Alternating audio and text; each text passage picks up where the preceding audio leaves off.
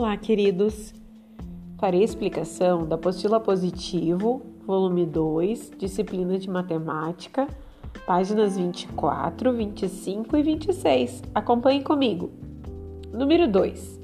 Destaque do material de apoio e colhe os limões que faltam para que o segundo quadro fique com a mesma quantidade que o primeiro.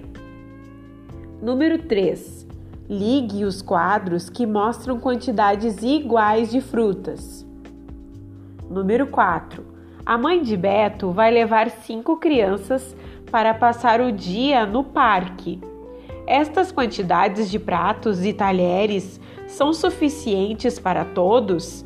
Indique como sim ou não nos quadrinhos. Página 25. Número 5. As crianças vão andar de patins no parque. Ligue cada criança a um par de patins. A quantidade de patins é suficiente para todos? Sobrou algum par? Se chegassem mais duas crianças para brincar com patins, o que aconteceria? Página 26.